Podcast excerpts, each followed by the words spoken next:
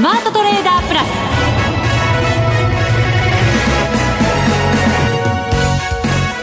全国のリスナーの皆さんこんにちは。内田まさです。この時間はザ・スマートトレーダープラスをお送りしていきます。今回も新型コロナウイルス感染防止対策といたしましてスタジオ内の人数減らしてお届けしております。今日はですねコメンテーターの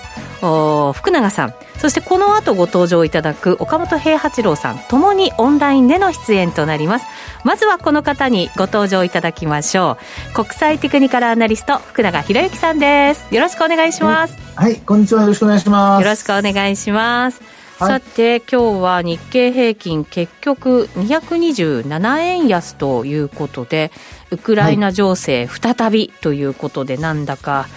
頭打たれちゃいましたねそうですね、まあ、あの午前中、ね、取引終了にかけては結構下げ渋ってというか下げ幅縮めてで5番に入っても40円ぐらいまでこう、ね、下げ幅マイナス幅縮めたんですけど、はい、なんか1時過ぎにですね、えーまあ、先ほど内田さんから話がありましたようになんかあの新ロシアがあの、まあ、支配している地域でウクライナ政府軍がなんかね砲撃したとか、はい、その後誰からもというかどこの通信社からも続報はありませんでしたね。そうなんですよ。しかもまさかのウクライナからっていう情報じゃないですか、はい、でその後の情報もなしって一体何なのよっていう、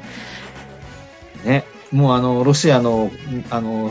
通信社が出したみたいですから。あそうなんですね、まあ、本当に。そうなんです。あの発信元はロシアの通信社みたいですのでですから、まあ、あの、ロシア側だけの報道だったということみたいですね。皆さん本当冷静でよかったですね。そうですね。結局でも、あの、ヨーロッパのマーケットが開くのを待たなきゃいけないのかななんて思ってましたけど。うん、そうですね。まあ、ドル円もね、為替も結構しっかりしてましたので。一回ね、落ちましたけど、その後、引けつけて、はい。そうです。戻し気味でしたね。えー、ですから、まあ、内田さんがあの話されたように、やっぱりあの海外を欧州マーケットを開くのを待ってるのか、あるいはあまりね、えー、続報がなかったので、警戒が若干和らいだのか、まあ、そういうところでしょうかね。そうですね。ここからいろんなニュースが入ってきて、本当はどうなのかっていうところが見えてくるかもしれませんので、そのあたりマーケットがどう反応するのかを見ていくというやり方しかないのかもしれないですけどね。そうですね。まあ、こういう時にやっぱりポジション、まあ、この番組の あの、常でございますけども、あの、石橋を叩いてということで。叩いて叩いて渡らないってやつですか。まあ、たまには渡ってもいいと思いますけど、まあ、はい、はい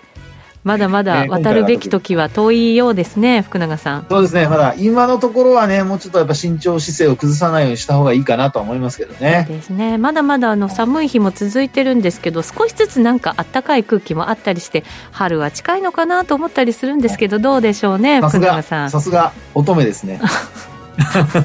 乙女ですか？ただマーケットの話を聞こうと思ってるだけなんですけどね。いやい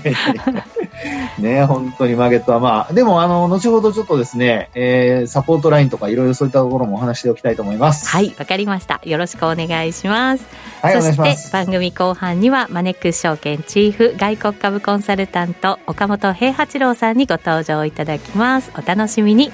それでは番組進めていきましょう。この番組を盛り上げていただくのはリスナーの皆様です。プラスになるトレーダーになるために必要なテクニック、心構えなどを今日も身につけましょう。どうぞ最後まで番組にお付き合いください。この番組はマネックス証券の提供でお送りします。スマートトレーダー計画、よーいドンえまずは福永さんに足元の株式相場から分析いただきます。日経平均27,232円87銭で227円53銭安で大引けということになりました。えー、昨日が595円高ということでしたので、まあ、その半分とは言わずとも、ちょっと下げ幅大きくなったかなという感じです。改めて福永さん。そうですね。あのー、まあ、今の話にありましたように、やっぱり今日の、あの、下げというのがですね、若干ちょっとマーケットを崩すような、なんかそういう、あの、きっかけになるかもしれないっていうところなんですよね。それは、えっ、ー、と、メンタル面でも、はい、またテクニカル面でもということですか？そうですね。やっぱり一番大きいのは、まだ、あの、崩れてはないんですけど、テクニカル面で崩れそうになってるっていうところでしょうかね。はい。はい。あの、ポイントなんですけど、まあ、やっぱり今日の動きでも、その一時に売られたところっていうのは、やっぱり先物主導じゃないですか。はい。はい。で、あの、先物のですね、あの、まあ、トレンドっていうのを見てみると、実は225の先物、このですね、パラボリックってよくお話しますでしょ？あの、点々つくやつ。そうです、そうです。はい、で、トレンドの転換を、まあ、一番早く教えてくれる指標なんですけど、はい。この指標がですね、実は、今週。今週の、はい。はい。いや、でも今日じゃないんですよ。そうなんですか。ええ、今週のですね、あの、火曜日に引転してまして。ああ、火曜日は、えっ、ー、と、はい、日経平均で言うと、えっ、ー、と、214円安してたところですね。前の日が616円安してましたから、結構この2日間だけでも下げは大きくなりましたよね。はい、そうですね。で、あと他の指数はですね、あの、先物、まあ、特にトピックス先物なんかまだ引転してないんですよね。はい。で、あのまあ、今日の上昇というか、まあ、あの、昨日まではですね、大きく反発してましたから、まあ、そういう意味では、あの、今日、まあ、仮にですけど、ゴーバーのあの動きがなくてですね、あの、40円安とか、あるいはプラスで終えてたりすると、あの、日経平均が今度要点するっていうパターンになりかけてたんですよ。ああ、そうなんですね。えー、そこまで結構そのパラボリックと株価、先物価格っていうのが結構接近してたんですけど、それがですね、今日、まあ結果的に押し返されたような形になってしまって、はい、えー、差が広がってしまったと。で、あの、パラボリックのインテンの、その、まあ、あえー、まあ、点のとこですよね。それと差が広がったのに、あの、加えてですね、あの、トピックスは逆に今度は、あの、まだ陽転している状態ですから、上に上がってくるパラボリックに今度接近して終えちゃってるんですよね。はい。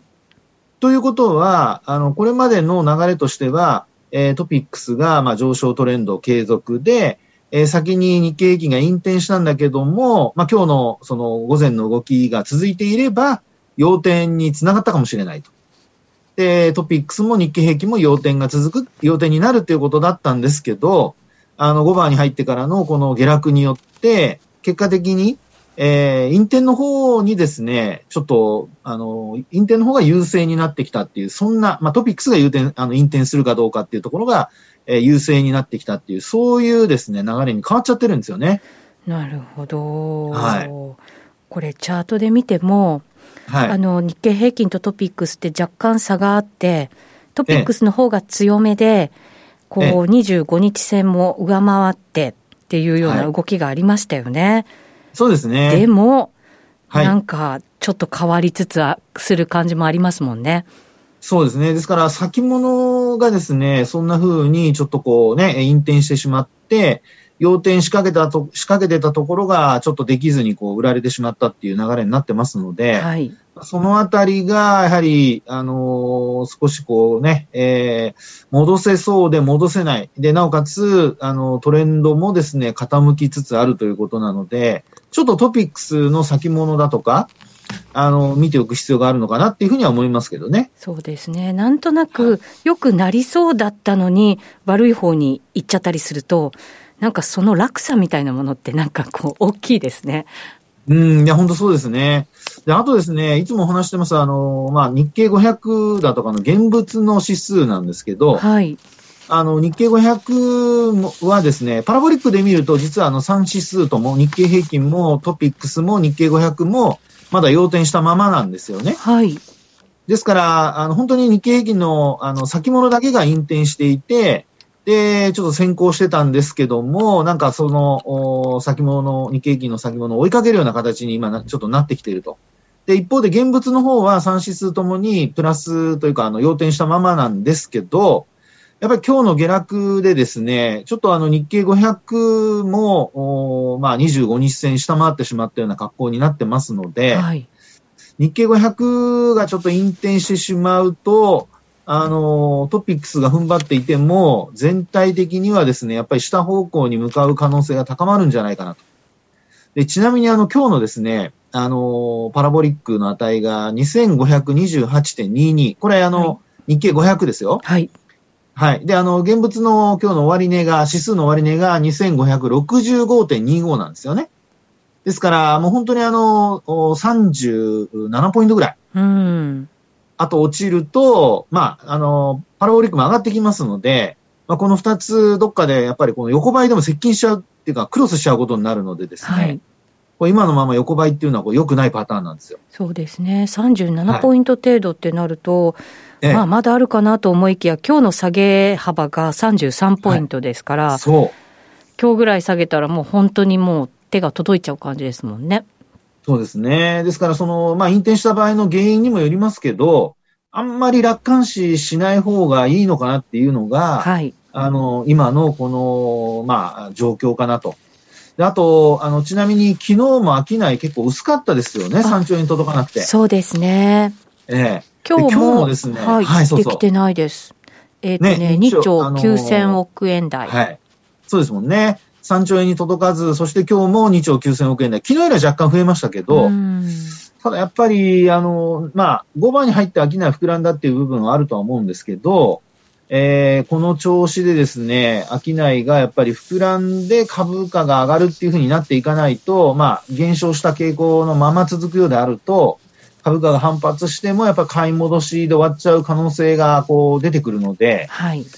やっぱりあの、まあ、投資家の皆さん、まあ、ここからね、個別株物色だとか、あとあの、配当取りだとかっていろいろそういう動きに、皆さん、あの、シフトしていかれるとは思うんですが、はい。あの、指数そのものについてはですね、えー、まだまだ安心できないなというふうに考えた方がいいんじゃないかなと思いますね。そうですね。あの、はい、先行して大きく下げてきたマザーズも今日安値更新ということで、まだ下落続いてますもんね。そうなんですよね。で、あの、まあ、よくその現物の、あの、影響というか、まあ、指数、先物の影響を受けない、あの、まあ、日経500と、一方ではね、現物の結構値動きが激しいということで、あの、買われたり売られたりする変動率の大きいマザーズ指数ありますけど、はい、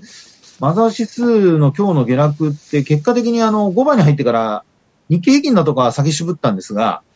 マザーズはず全然先渋らずに終えてるんですよね。そうですね。安値を2時につけて、えー、まあそこから4ポイントぐらい戻した程度ですからね。はい、そうですよね。まあですので、ここもですね、やっぱりあの、まあ、グロース株の一つとして、まあカウントされるマザーズ市場ですから、ちょっと、あの、グロース株のですね、動きが、あ今後も足を引っ張ることがちょっと考えられますので、まあ、そういう意味では、あの、日経平均だとかがこう踏ん張っていたとしても、ちょっとマザーズは別の動きをしているんだっていうふうに頭に入れつつ、えー、これからの取引望んでいただいた方がいいんじゃないかなと。そんなふうに思いますね。そうですね。福山さん、はい、よく移動平均線の向きの話しますけど、なんか、いい材料が出たところで、これ25日線も全然こう、上向きにどれもならないじゃないですか。はい。やっぱり叩かれちゃうんですね。ね、本当に叩かれてますので、うん、そういう意味では、あの、昨日もね、25日線届きそうで、あの、結果的に上回れずに今日叩かれたっていう状況になってますから、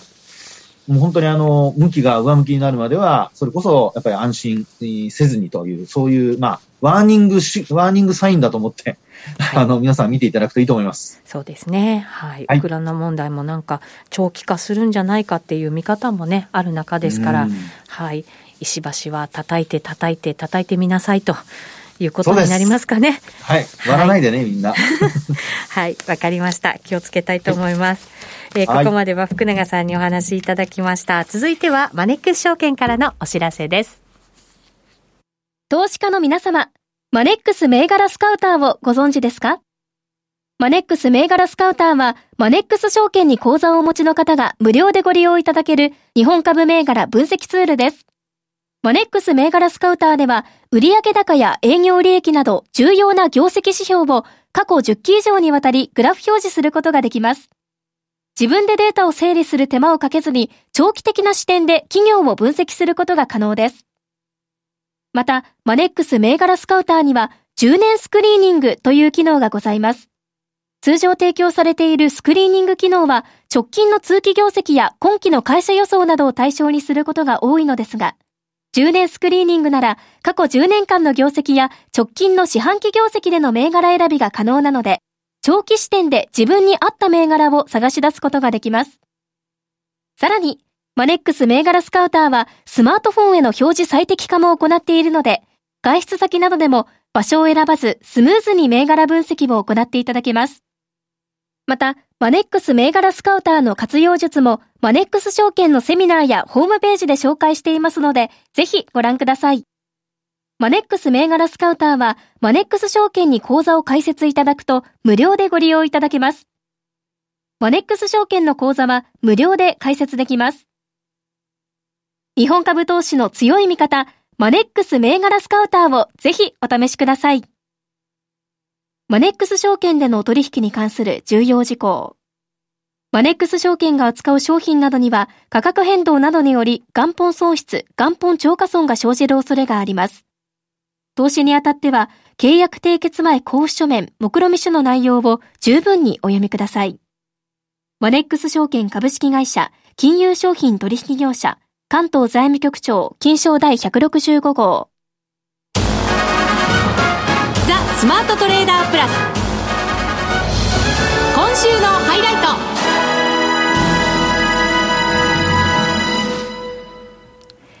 トここからのゲストです。マネックス証券チーフ外国株コンサルタント岡本平八郎さん。岡本さんもオフオンラインでのご出演となります。岡本さんよろしくお願いします。はい、よろしくお願いします。お願いします。さて、日本ほどではないものの、アメリカの方でも、今年に入ってからですかね、リスクの方に非常に注目が集まって、ムードは良くない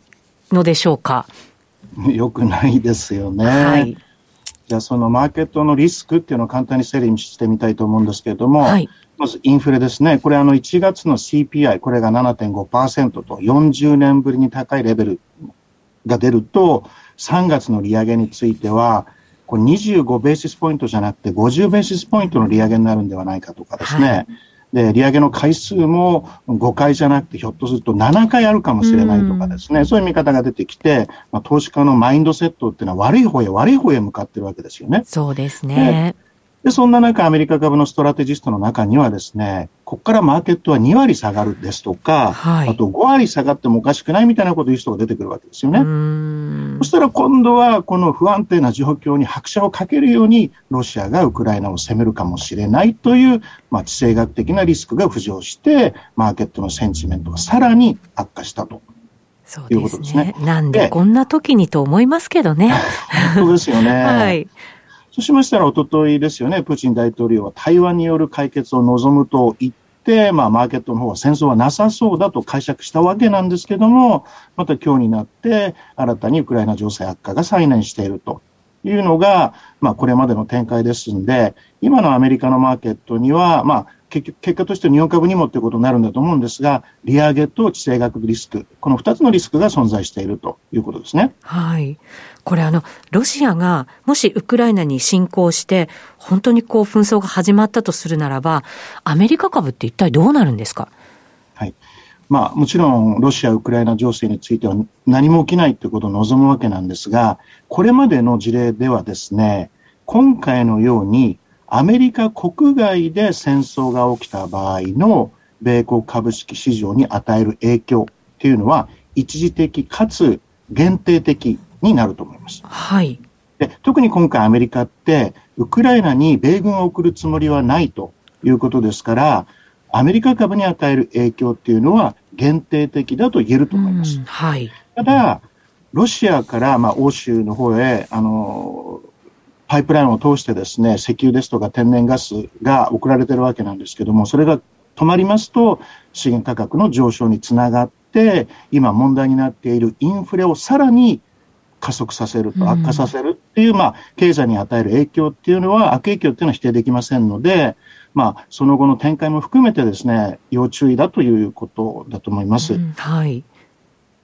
あの、確かに、これインフレが加速していけば、FRB もさらにやっぱり引き締めを強くしなきゃいけない、早くしなきゃいけない。これはやっぱりマーケットがとても嫌がる、やりすぎてしまうっていう方向に行く可能性も出てくるわけですよね。いやもう本当そうですよね。ですから、あの、パンドラの箱が開いてしまったなっていう感じしますよね。まさかここにパンドラの箱の蓋がね、あったとはっていう感じがね、ありますけれど、あの、こんな状況ではありますけれど、現在のアメリカ株のそのバリエーションってどうなってるんですか？はい。えー、バリエーションについてはですね、S&P500 の、えー、これまでの PER、平均の PER は18倍なんですね。はい。で、今年の EPS を使った PR ですと20倍なんですよ。20倍。ただ、えっと、2020 20年ですね。あの時がピークで27倍、8倍ぐらいまで行きまして、今、20倍まで下がってきていると。はい、で、まだあの引き続き割高感っていうのはあるんですけれども、来年の EPS を使いますと、今度は18倍まで下がってくるんですね。そうなんですね。で、もっと言いますと、2024年、まあ、あの、2年先ですけれども、の EPS を使うと16.6倍っていうのが見えてくるんですよ。はい、ええ、ですから、あの、引き続き割安ではないんだけれども、割高感がなくなる方向に向かっているということを言えると思うんですね。はい、なるほど。はい。これは、あの、トップダウン、いわゆるトップダウンの見方ですが、今度はボトムアップで見てみますと、はい、まあ、ボトムアップどういう意味かと言いますと、アナリストの個別銘柄の1年先のコンセンサス、コンセンサス目標株価と、今の株価の差、乖離を調べてみたんですけれども、はい、これで見ますと、S&P500 全銘柄の株価は平均で17%割安であるっていうのが現状なんですね。17%も割安なんですか？はい。で、もちろんこれで全ての株価が17%上がるっていうわけではないんですけれども、うんはい、そのマーケット全体、そしてその個別銘柄で見たマーケットのバリエーションで見ますと、割高感っていうのはなくなってきていると言えると思います。はい。で、今度あの、テクノロジー銘柄が多いナスダック100で同じように見てみますと、ナスダック100の方が下げ幅が今年に入って大きいわけですよね。ええ、年初から10.5%下がってるんですけれども、で、こちらナスダック100の歴史的な PER は25倍なんですね。はい。歴史的な PR25 倍。で、今年の EPS を使った PR は25.7倍なんですよ。はい、ですから、ほぼ今の今年の、えー、バリエーションというのは歴史的なものと同じであると。で、来年の EPS を使いますと、今度は22.6倍まで下がってくるんですね。なるほど。ちょっと割安になってくるわけですね。そうなんですよね。ですから、まあ、あの、徐々に割安感が出てくる、来ている最中であると。もちろん利上げはあるんですけれども、そのマーケットのバリエーションだけ見ると、割安の方向になってきています。もちろん利上げがあるっていう期待感で、あの、割安感出てるっていうのもあるんですが、ただ EPS が伸びてくるということも手伝ってバリエーションは下がってきていますね。なるほど。で、もう一つさっきのあの、個別銘柄のあの、ボトムアップで見た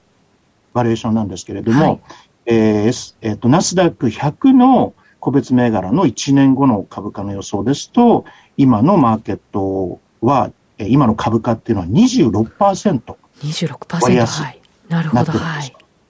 ですから、あの、繰り返しになりますけれども、利上げがあるっていう懸念で株価は下がってきたわけなんですけれども、まあ、結果としてですね、その、まあ、投資家の方、皆さん、こう、マーケット下がってるし、不安になってらっしゃる方、とても多いと思うんですけれども、まあ、マーケット見るにあたっては、悲観的になるだけでなくてですね、まあ、今の、まあ、株価には、その、バリエーション的に、こう、割安感が出てきていると。いうことは理解しておくべきだと思いますね。うん、現在のところだと、そのリスクの高まりっていうところがあって、悲観的になったり慎重になっていらっしゃる投資家が多いですけれど、これ、リスクがやっぱりちょっと収まってくると、この割安感っていうものに、すごく注目が集まってくる時期が必ず来るわけですよね。そうですよね。うん、えでその企業業績が悪いっていうことであれば、はい、あの話は別ですけれども、まあ、こ今回ね、過去1年間見てアメリカの企業業績非常に良かったわけですよね。はい、で今回に関しては今までほどは良くないということもあり、まあ、金利上昇している局面での決算発表でしたから、あのー、ちょっと、うん、慎重に見られてた方多かったかと思うんですけれども、実際開けてみると、まあ、すごく良くなかったけれども、すごく悪いわけでもない。まあ、全然問題ない。で特に GAFAM のあの、例の決算を見てみるとですね、まあ、メタだけだったですよね、悪かったのはね。はい。他の4銘柄については非常に良くて、で、あの、すべての銘柄翌日株価上がりましたよね。はい。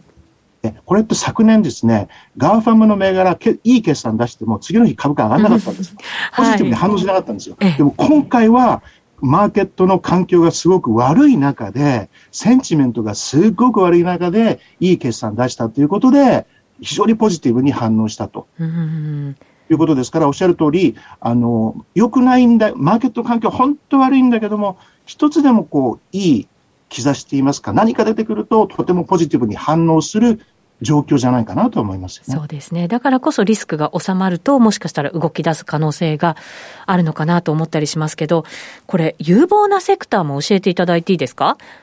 まあ、あのー、インフレがあり、ロシアの話はある一方で、アメリカでは、あの、日本より一足先にですね、まあ、経済が再開しているということがありますので、まあ、そういった意味で今回、あの、決算発表で確認されて、あの、やはり良くなってたのは、例えば、あの、テーマパークですとか、ストリーミングのディズニープラスですね。これが非常に好調でした。で、まあ、あの、結果としていい決算を出したディズニーですね。で、ディズニーって、あの一人当たりのテーマパークにおける支出がですね、コロナ前のレベルよりも高くなってるっていうんです、ね、そうなんですか。お金使うようになってるってことですか？